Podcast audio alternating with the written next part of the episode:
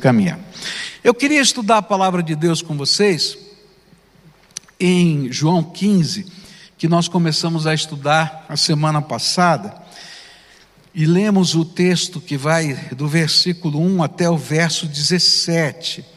E nesse texto de João 15, Jesus fala da parábola, né, da figura da videira verdadeira, que é, o pai é o lavrador, e ele vai comparando nessa alegoria a nossa vida né, como um ramo é, dessa videira. E olhando para esse texto, a gente fez algumas perguntas. A primeira pergunta que nós fizemos foi: por que permanecer em Jesus? Independentemente do que esteja acontecendo na nossa vida, se é tempo bom, se é tempo ruim, é tão importante.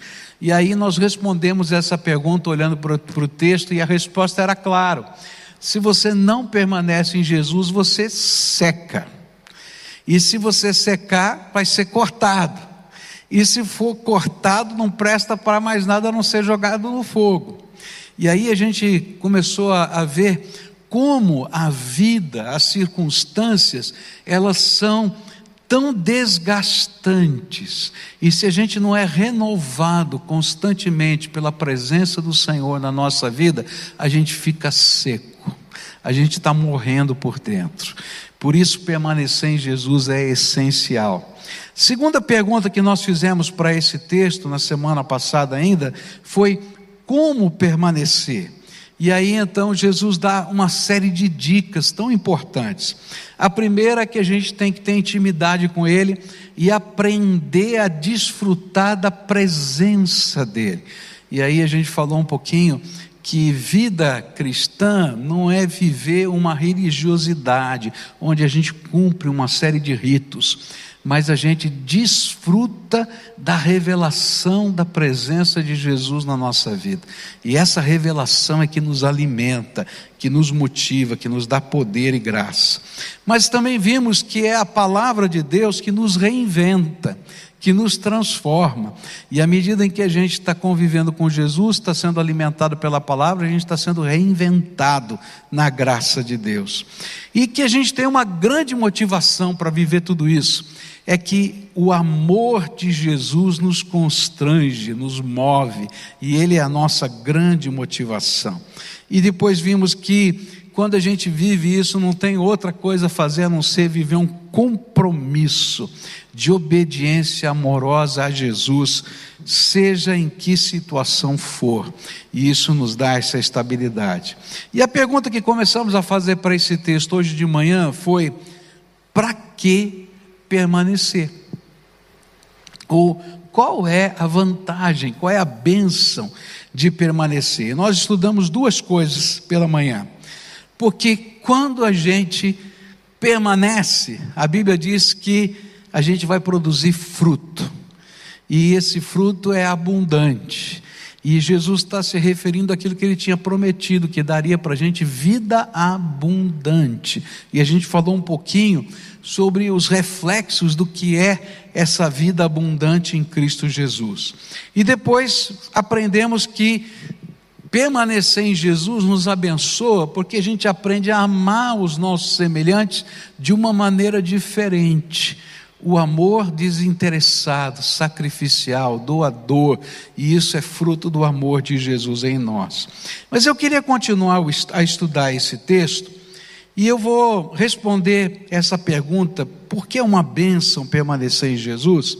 Olhando agora para os versículos 7 e 16 do capítulo 15 de João. Diz assim a Bíblia: Se vocês ficarem unidos comigo e as palavras continuarem em vocês, vocês receberão tudo o que pedirem. Não foram vocês que me escolheram, pelo contrário, fui eu quem que os escolhi para que vão e deem fruto, e que esse fruto não se perca. Isso a fim de que o Pai lhes dê tudo o que pedirem em meu nome. Pai querido, nessa hora, quando lemos a tua palavra, abre o nosso coração e não somente a nossa mente, para que a tua palavra dê frutos em nós Escuta, Pai, a nossa oração e torna-te irresistível a cada um de nós. É aquilo que oramos em nome de Jesus. Amém e amém. Terceira bênção, terceira promessa de Jesus, que tem a ver com o permanecer nele, é que quando a gente permanece em Jesus, ele revela para a gente o segredo da oração eficaz. Eu me lembro, há muitos anos atrás, eu recebi uma visita aqui na igreja de um senhor, e ele disse assim: Pastor, eu estou precisando de ajuda. Ele falou: Pois não, eu queria que o senhor me ensinasse uma oração poderosa. E eu disse: Eu não entendi a sua pergunta, o que, que o senhor quer? dizer com esse negócio de oração poderosa? E ele me disse assim: ah, a gente vê no jornal oração poderosa para pagar dívida, oração poderosa. Me ensina uma oração poderosa. Eu estou precisando de uma oração poderosa. Então eu quero dizer para você que Jesus está ensinando para a gente o que significa ter ou viver e experimentar uma oração poderosa. A oração poderosa não está nas palavras que eu falo para Deus. A oração poderosa não está na maneira como eu recito isso ou aquilo. A oração poderosa tem a ver com uma conexão, tem a ver com estar firme em Jesus, permanecer nele. O segredo da oração eficaz é permanecer em Jesus. Ele está dizendo para a gente que se a gente permanecer unido com Ele, isto é, em comunhão, intimidade, compromisso inabalável com Ele. E se as palavras das Escrituras estiverem promovendo dentro de nós transformação interior, transformação na minha visão, nos meus valores, nos meus alvos, me permitindo ser tocado, mudado, reinventado pelo Senhor. Transformação exterior no meu caráter, na minha conduta, no meu modo de falar, no meu modo de agir, conforme a palavra de Deus, uma transformação visível. Então, nós vamos sentir os efeitos disso no poder da oração, nas maneiras como as respostas de Deus vão começar a acontecer na nossa vida. O que ele está afirmando para nós é que as portas da sala do trono estarão abertas e não haverá barreiras espirituais para que as nossas orações sejam ouvidas. Essa é a mensagem que ele está dando aqui para a gente. É interessante perceber a consciência desta verdade na igreja primitiva. A igreja lá do passado, lá dos tempos de Jesus, ela tinha um costume diferente. Ela orava com as mãos estendidas para o céu, tá? E quando a gente vê, às vezes, né, alguns movimentos de oração com mão estendida ou de louvor com mão estendida, a gente não entende muito bem por que, que eles faziam isso, por que, que eles estendiam a mão para o céu. A gente vai ver que esse era um costume da igreja primitiva, lá em 1 Timóteo, capítulo 2, versículo 8, onde diz assim: Quero que em todos os lugares os homens orem, homens dedicados a Deus, e que ao orarem eles levantem as mãos sem ódio e sem brigas. Aqui já dá uma dica para a gente. Mas fica mais claro ainda em Isaías 1, 15, e 15 a 17, onde a Bíblia diz assim: Quando vocês levantarem as mãos para orar, eu não olharei para vocês, ainda que orem muito, eu não os ouvirei, pois os crimes mancharam as mãos de vocês. Lavem-se purifiquem-se, não quero mais ver as suas maldades, parem de fazer o que é mal, aprendem a fazer o que é bom, tratem os outros com justiça, socorram os que são explorados, defendam os direitos dos órfãos, protejam as viúvas. Sabe que o povo da igreja daquele tempo tinha consciência é que quando eles levantavam as mãos, Deus estava olhando para a palma das mãos deles.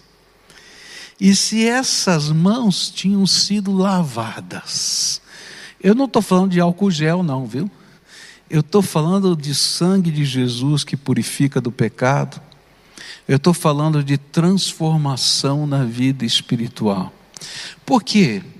porque são os nossos pecados que fazem separação entre nós e o nosso Deus. E aí Jesus está dizendo assim: você quer viver oração poderosa? Lava a tua vida no sangue do Cordeiro e deixa a sua vida ser moldada transformada no poder da palavra de Deus. E na medida em que você estiver vivendo isso com seriedade, com piedade, você vai ver o que a graça de Deus vai fazer na tua vida. E como ele vai ministrar, como ele vai revelar, como ele vai tocar. E é interessante como isso funciona, queridos, porque há algumas orações que Deus não pode responder, porque elas não são santas. Eu tenho que confessar um pecado aqui para você. Um dia eu estava com muita raiva de uma pessoa, mas muita raiva. E eu orei, Senhor, agora Está entendendo? Hum? Não preciso falar mais nada, não, né? Hum? Deus não me falou nada. No dia seguinte eu acordei e estava ainda cheio de raiva e comecei a orar: Senhor. Aí o Senhor falou assim: escuta aqui. Enquanto você estiver cheio de, de ira, de ódio, de raiva no teu coração, quem vai pesar a mão sobre você sou eu converte o seu coração. Aí eu tive que chorar na presença de Deus. Você consegue entender? Não somente Deus não podia ouvir aquela minha oração, porque a minha motivação estava errada, mas não somente a minha motivação estava errada, mas eu estava errado. E o Senhor precisava tratar primeiro a minha vida. Há orações que Deus não pode ouvir. Há orações que Deus não pode ouvir, porque Ele sabe que não serão bênção na nossa vida. E Jesus explicou a respeito disso. E ele disse assim: se um filho pedir pão, o pai vai dar uma pedra. E Jesus escolheu a palavra lá em grego, pedra, que era um seixo de rio que parece um pãozinho torrado. Ele diz: Não, não vai dar pedra. E se ele pedir peixe, vai dar uma cobra.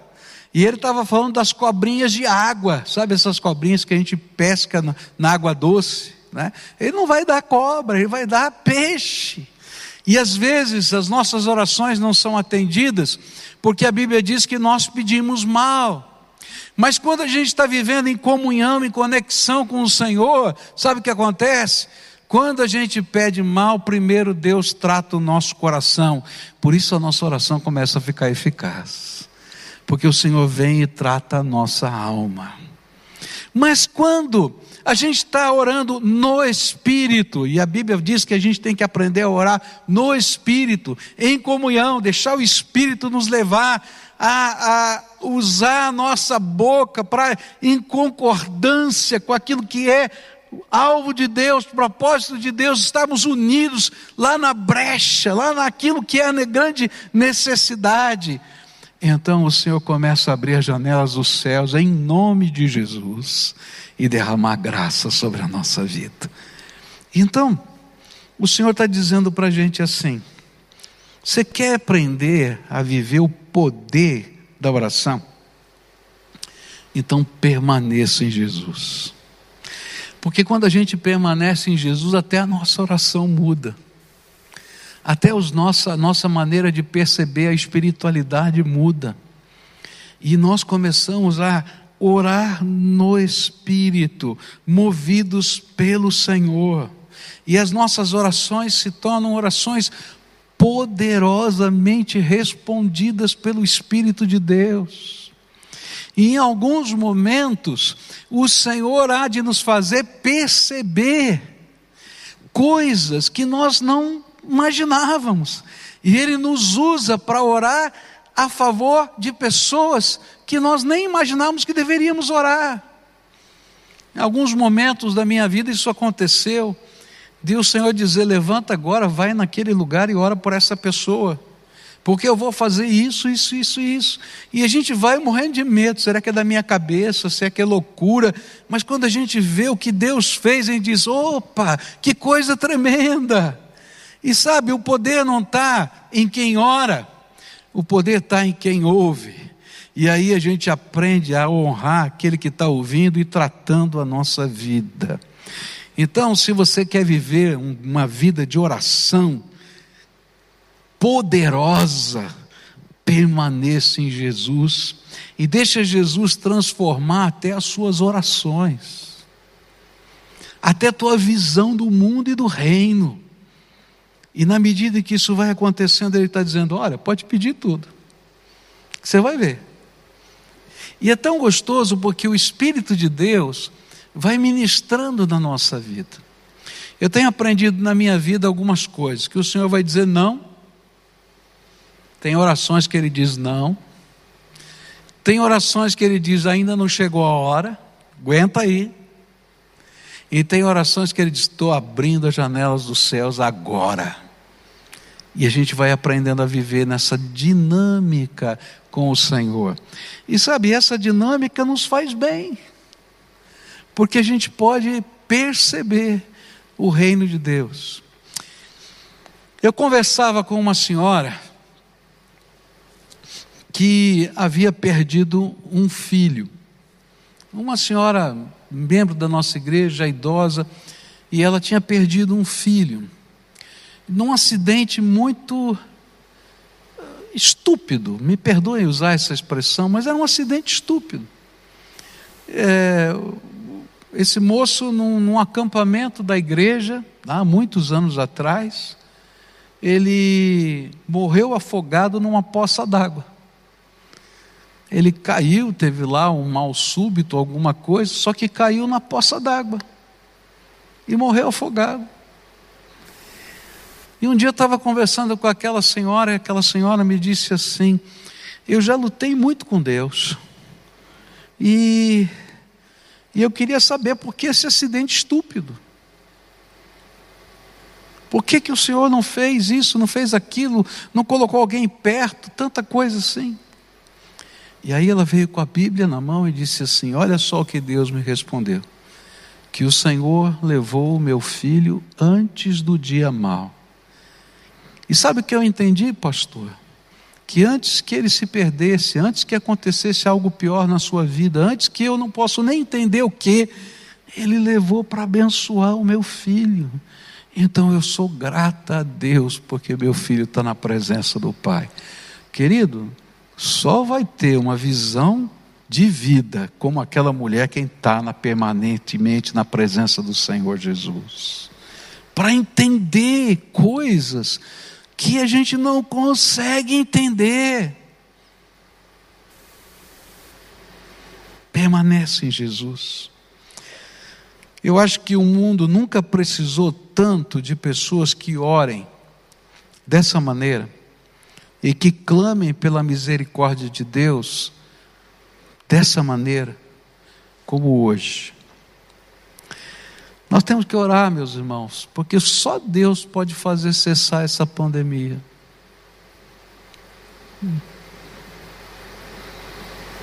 Um dia vai ter uma vacina, mas vai demorar. Nós precisamos de uma intervenção de Deus.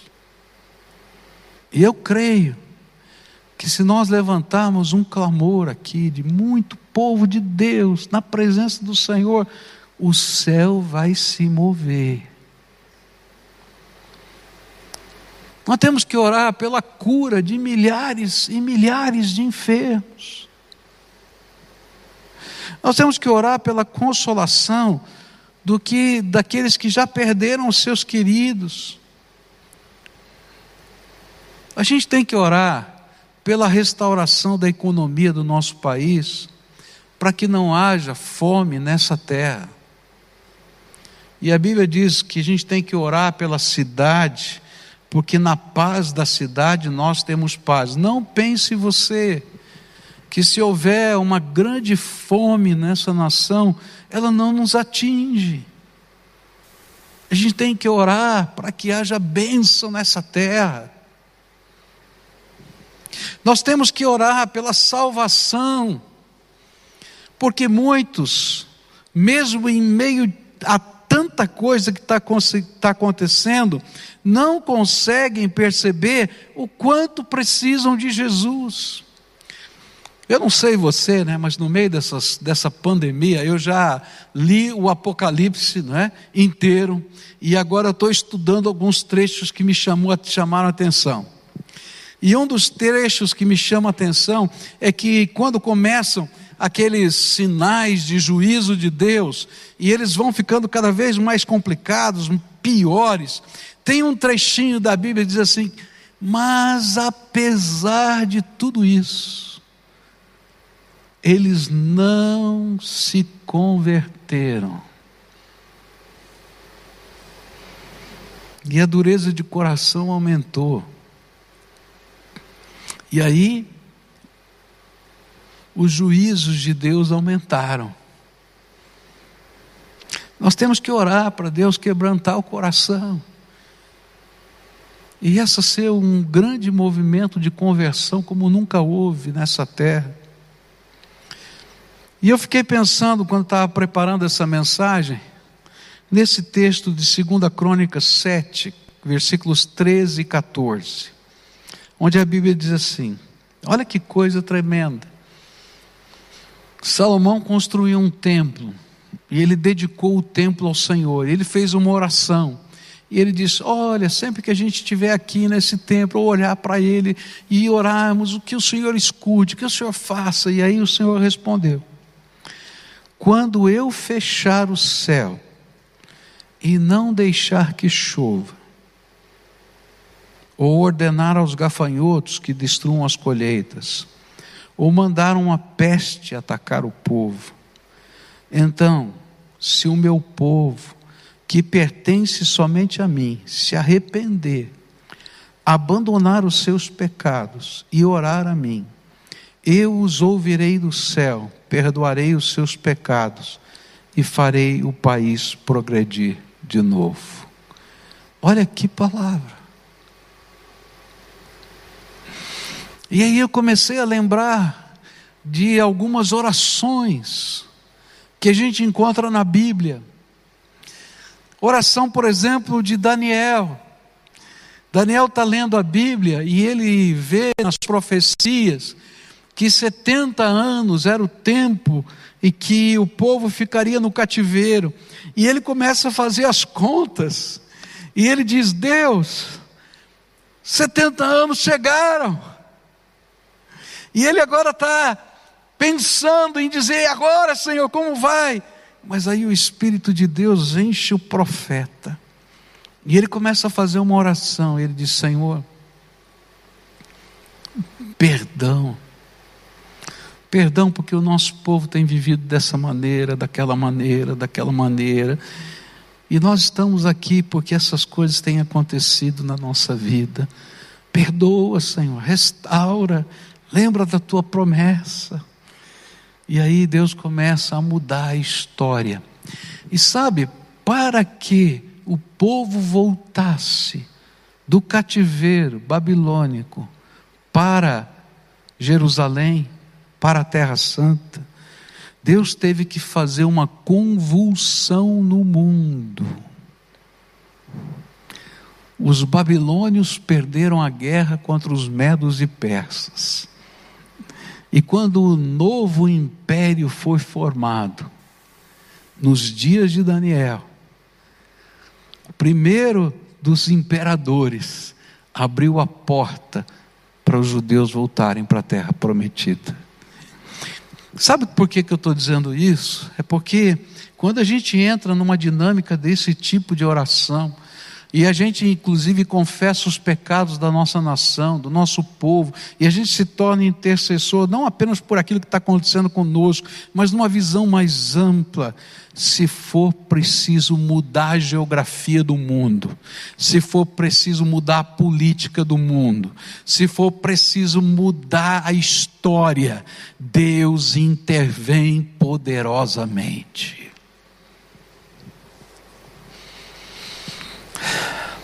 Quando eu estava preparando essa mensagem, a convicção que me veio ao coração é: Deus está dizendo para mim, Pascoal, está dizendo para você, são as suas mãos que eu quero ver levantadas.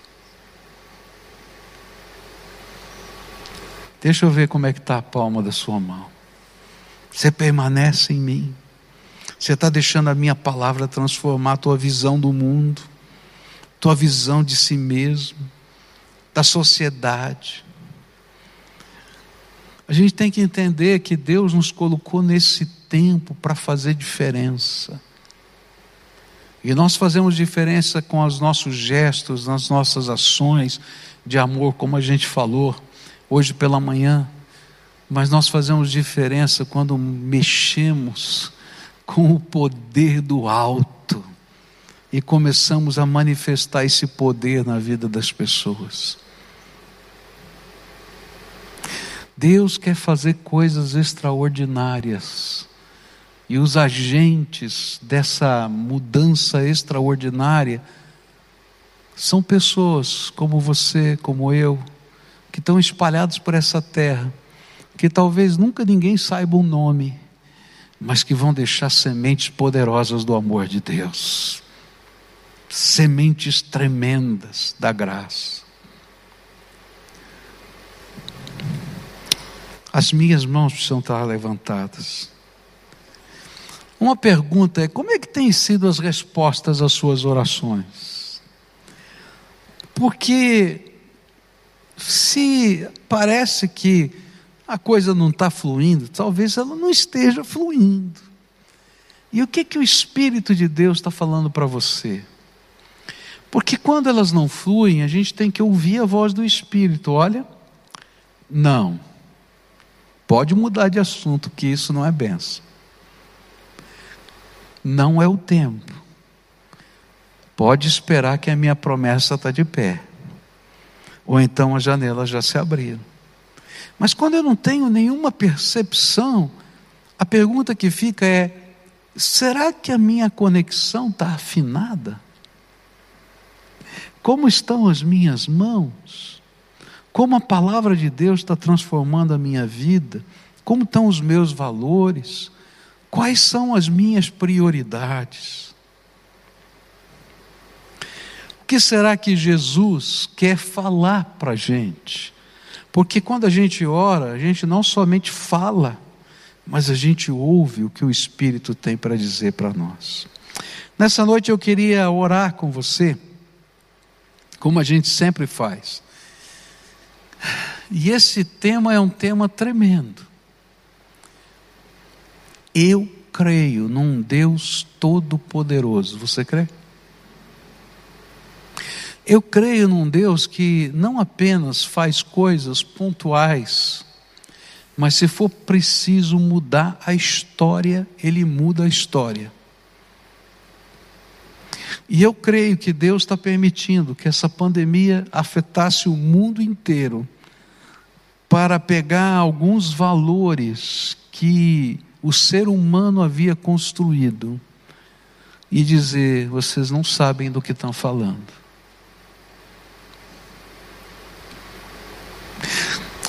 A filosofia mais aplaudida e lida nesses últimos tempos, até a pandemia, era de um pensador ateu chamado, num livro famoso dele, best-seller, chamado Homo Deus.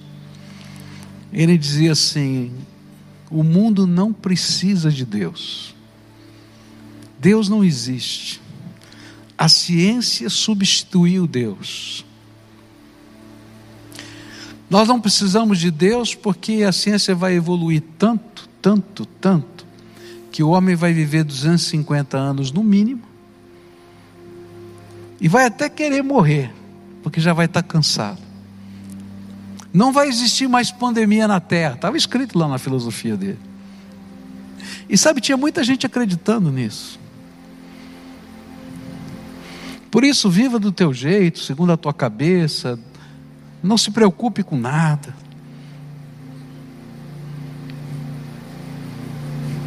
Alguns diziam que ele era o mais otimista e outros diziam que ele era o mais pessimista de todos os filósofos.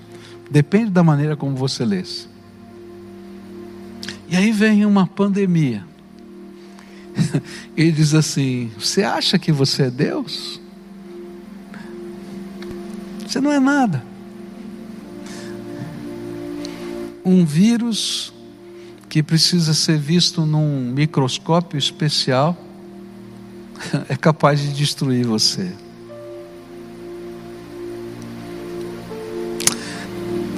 O mundo que acreditava numa economia forte, que fazia prenúncios de crescimento, começaram a sair os índices de quebra da economia nos países mais ricos do mundo. Você deve ter visto como eu vi essa semana. Uma deflação, uma quebra da economia de 10, 14%.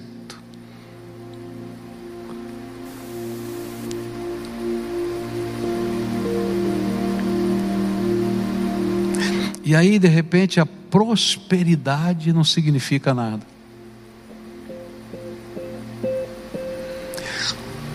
Mais rico país do mundo tem o pior sistema de saúde.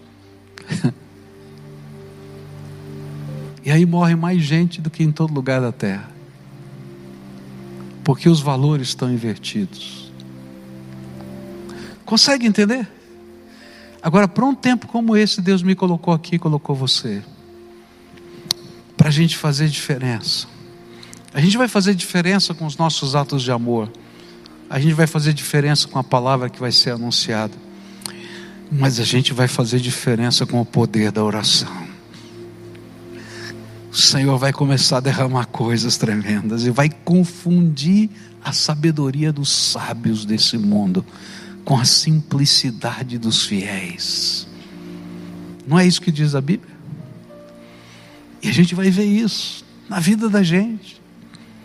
A gente vai ver isso no meio do povo, das pessoas. Eu estava olhando, me perdoem, isso aqui não é nada científico, tá? Isso aqui foi só uma constatação.